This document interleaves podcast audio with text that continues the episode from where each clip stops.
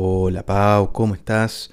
Hoy vamos a hablar de arte y de tecnología y parece ser que lo que empezó siendo un homenaje y un efecto dentro de lo que era un recital termina siendo las nuevas posibilidades del desarrollo de una industria en lo que se refiere a los shows musicales. Estamos hablando de hologramas.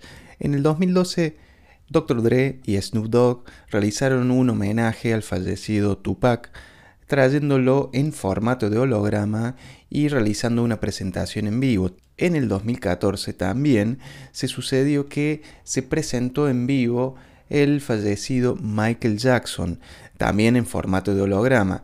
Sin embargo, esto que eran simplemente efectos, en el 2017 comienza un nuevo desafío, pero por cuestiones técnicas no será aplicable hasta el 2019 y de la mano de Franz Zappa y de Roy Orbison. Ambos fallecidos serán puestos en giras musicales a través del formato de holograma.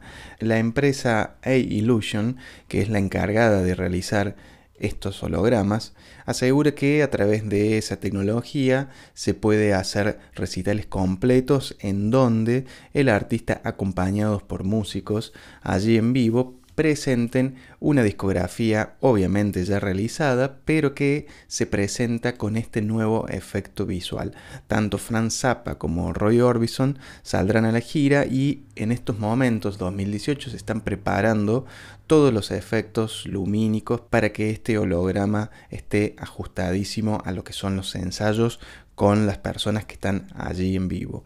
Así que tenemos una nueva herramienta desde la tecnología como para poder desarrollar una nueva arista de un mercado musical de los shows en vivo. Bueno, Pau, te dejo un gran abrazo y seguramente nos estemos escuchando en la próxima.